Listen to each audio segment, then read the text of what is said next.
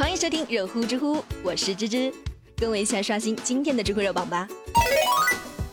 知乎热榜第一名，杨丽萍老师被评论说女人最大的失败是没有一个儿女，知乎热度两千一百四十五万。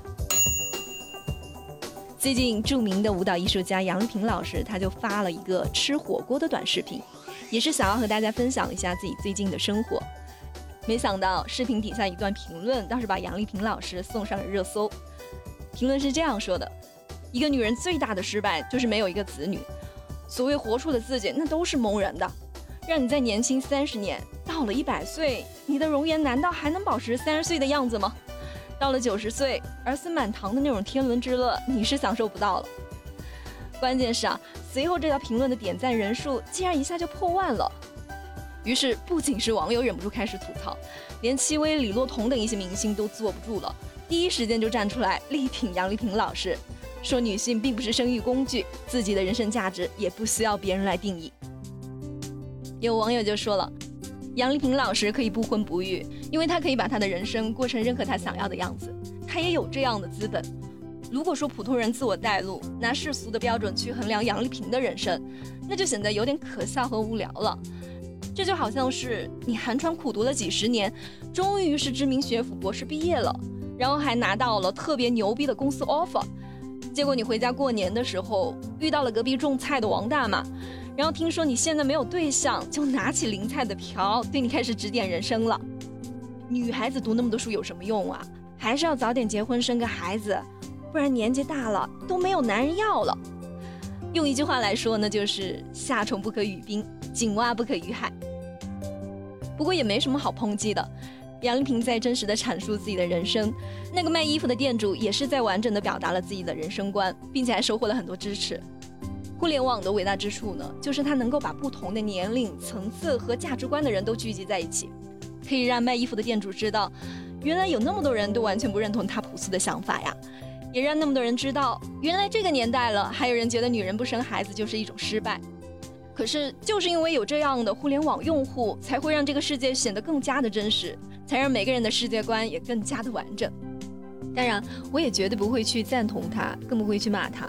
我只会努力的找到适合自己的舒适圈，然后尽量的去教导自己的小孩儿，希望他们能够站得更高一点去看问题，至少能知道马斯洛理论，明白人生自我价值的实现层级要远远高于最基本的生存与繁衍。你当然可以做你的女强人，我也可以做我平凡的小主妇。你可以享受你舞台上的光芒，我也可以感受烟火人间的柴米油盐。两种生活只是不同的选择而已，并没有什么输赢。儿孙满堂的人是幸福的，事业有成的人他也是幸福的，所有按照自己的意愿去生活的人他都是幸福的。那些选择了生孩子的生活，仍然愿意认同不生孩子的生活也是一种不错的选择的人，这就是一种自信，因为他们对自己的生活是真正的认可，也愿意去祝福与他们不同的人。知乎热榜第二名。女司机多收了乘客五分钱，被罚款两百块，知乎热度一千二百五十三万。在说这个新闻之前呢，我就想问一下大家，你们平常去买东西或者打车，付钱遇到有零头的时候，比如说十二块一，你会不会直接就付十二块钱？又或者说十二块九，直接就付十三块？相信有些人会这样做。可是最近在山东泰安，就有一个司机李女士。她前段时间呢，就送了一个男乘客到了目的地，计价器上显示金额是七块九毛五，于是李女士她就四舍五入收了他八块钱。这名乘客当时也没说什么，然后微信付了八块钱就下车走了。没想到才过了两天，李女士突然就接到了出租办稽查课的电话，说要她去处理投诉。李司机这个时候才知道，之前那个男士下车之后呢，就直接去了运管处把他给投诉了，说李司机多收了他五分钱。稽查科经过调查核实之后呢，确实是发现李司机他没有按显示器上的七块九毛五收费，而是收了人家八块钱，这是属于违规收费，要罚款两百块。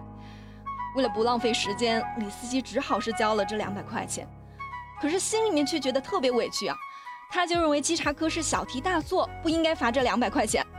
稽查科就表示，他们这是按规定办事，就算是你少收了乘客的钱，如果说有人投诉你。那你也要受到处罚的。有网友就说了：“这个有什么委屈的？你本来就没按计价器收费，明明是七块九毛五，你偏偏多收了人家五分钱。以前是没有零钱不好找，现在手机支付那么方便了，完全是可以按实际情况收费的。也有网友说，这乘客也太小气了吧？这打车收费四舍五入，不就是一个不成文的潜规则吗？有时候你的收费是七块二，人家司机也只收了你七块，那怎么就不计较了？不知道正在听节目的你们是怎么看待这个问题的呢？你们觉得李司机该不该罚这个钱呢？知乎热榜第三名，如何评价快手九周年的宣传片《看见》？知乎热度一千三百四十二万。看了快手宣传片的演讲，很容易就让人想到了前段时间 B 站发布的《后浪》。有人说，快手的《看见》在很大程度上呢是缓解了 B 站后浪带给当代社会的一种焦虑感，会更加的要接地气一些。其实从快手和 B 站的主讲人选择上呢，就能够看出来差别。后浪的主讲人何冰老师，他是中央戏剧学院毕业的，也是国家的一级演员，在演艺界呢也是有一定地位的。而看见的主讲人，网络上说他是冬泳怪哥，他的身份就相对来说没有那么高大上了。他的真名叫做黄春生，之前有当过体育老师、婚礼主持，甚至还当过相声演员，也算是一个多才多艺的人。他的家里面有一位老父亲，还有一位患有脑瘫的弟弟。为了方便照顾他们，怪哥四十岁了还没有结婚，并且在快手上开始了直播。早上四点开始直播，一直是播到八点，内容不过就是做饭啊、唱戏、聊聊天什么的。不过在怪哥的视频里面，我们真的能看到他为了生活所做的全部努力，比如跳进冰窟窿里面冬泳，比如为了吸睛学恐龙走路。由于直播的时间很怪，他其实是没有什么观众的。偶尔收到一个礼物之后呢，他甚至会哭出来，因为这就是他和弟弟每天的伙食，也是他给弟弟救命用的钱。就是这样一个在生活的重压之下流泪的普通人，他现在告诉我们，不要冷漠的走入任何未经检验的生活，要相信生活值得一过，只要你热爱它。这其实本身就是一种力量，也会更加的有说服力。不知道马总看了这个宣传片后有什么想说的吗？我为了。回答这个问题，我刚刚在三十秒之前看了这个宣传片，然后鼻子就囔囔的。我很喜欢这个宣传片，嗯，然后奥利给，我实话说，我之前我了解他，但我不是特别的知道他的一些故事啊，知道他是冬泳怪哥，没想到他做这个视频那种气势和感觉特别棒，我甚至觉得我都难以望其项背，我还是搞这方面专业的。这个宣传片之所以会让我觉得起鸡皮疙瘩，会让我觉得动容的点在于，他其实并没有去吹嘘什么，他也没有去刻意的去怎样，他所选择的那些视频呢，会把很多生活当中小的点滴汇在一起，其实就是你我的生活。之前有另外一个平台，呃也出了一个宣传片叫《后浪》啊，其实我看完之后我觉得也还不错，也也很棒，但是会被很多人所 diss，为什么呢？因为后浪当中所呈现出来的是世界的 A 面，而把世界的 B 面给挡住了。但其实世界有白天就有黑夜，而这个网站出的“看见”这个宣传片，它其实是把世界的 B 面、黑夜这一面给展现出来了。嗯，我我觉得他们选冬泳怪哥是非常好的一个形象，因为他就是一个很普通、很普通的一个老百姓，然后他的生活。没有想象当中那么好。为了照顾家人，四十岁还没有结婚，可想而知他每天的生活是多么的艰难。但他依旧在努力啊，在拼搏呀，然后在朝自己的梦想去追求啊。这不就是大众老百姓每天所面对的压力吗？你我皆凡人，我们为什么要去所谓的把高端的一面展示出来，而把自己比较平凡的一面藏起来，生怕被别人看到呢？我觉得不。我们就是平凡人，我希望大家能够去接受自己是平凡人的这个定位，你才能够去审视自己，我究竟要怎样成为自己想成为的那个人。这个非常重要。其实说大一点啊，这是一个教育观念的问题。我们从小到大所接受到的教育观念就是一定要成功，所以我们拒绝失败，我们甚至不知道什么是失败，我们不知道该如何去面对失败。所以，当我们步入社会之后，发现原来生活跟我们想的完全不一样，很多学生从小被教育的就是好好学习，考大学，然后将来就有出息，对不对？结果很多九八五、二幺幺大学毕业的同学们步入社会的一瞬间，脑袋瓜子嗡嗡的响：我是怎么毕业之后找不着一个合适的工作呢？我怎么过得跟那个专科的毕业生一样的薪资待遇呢？他们瞬间会觉得自己是失败的，所以瞬间那个心态会失衡。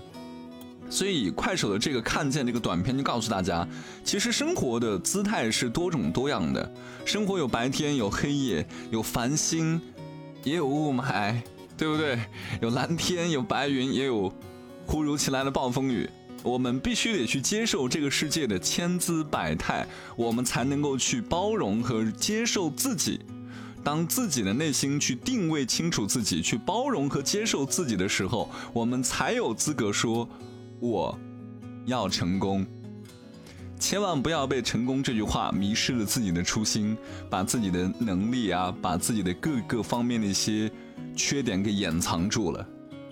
记住我说的，认知好自己，才有资格谈成功二字，否则是不可能的。所以，看见这个世界，每一个平凡的你我他，加油，老铁，没毛病。好了，最后还要说一件事情，我相信芝芝也跟大家讲过了啊。近段时间很多朋友说啊，马老师好为人师。好了，我错了，好不好？那这样子可不可以现在去淘宝上去搜“我们谁都不服”啊？搜“我们谁都不服”，然后就是马爷给你们发红包，好不好？好了，今天就这样，我是马爷，拜拜。好了，有趣有料尽在知乎，我是芝芝，我们明天见啦。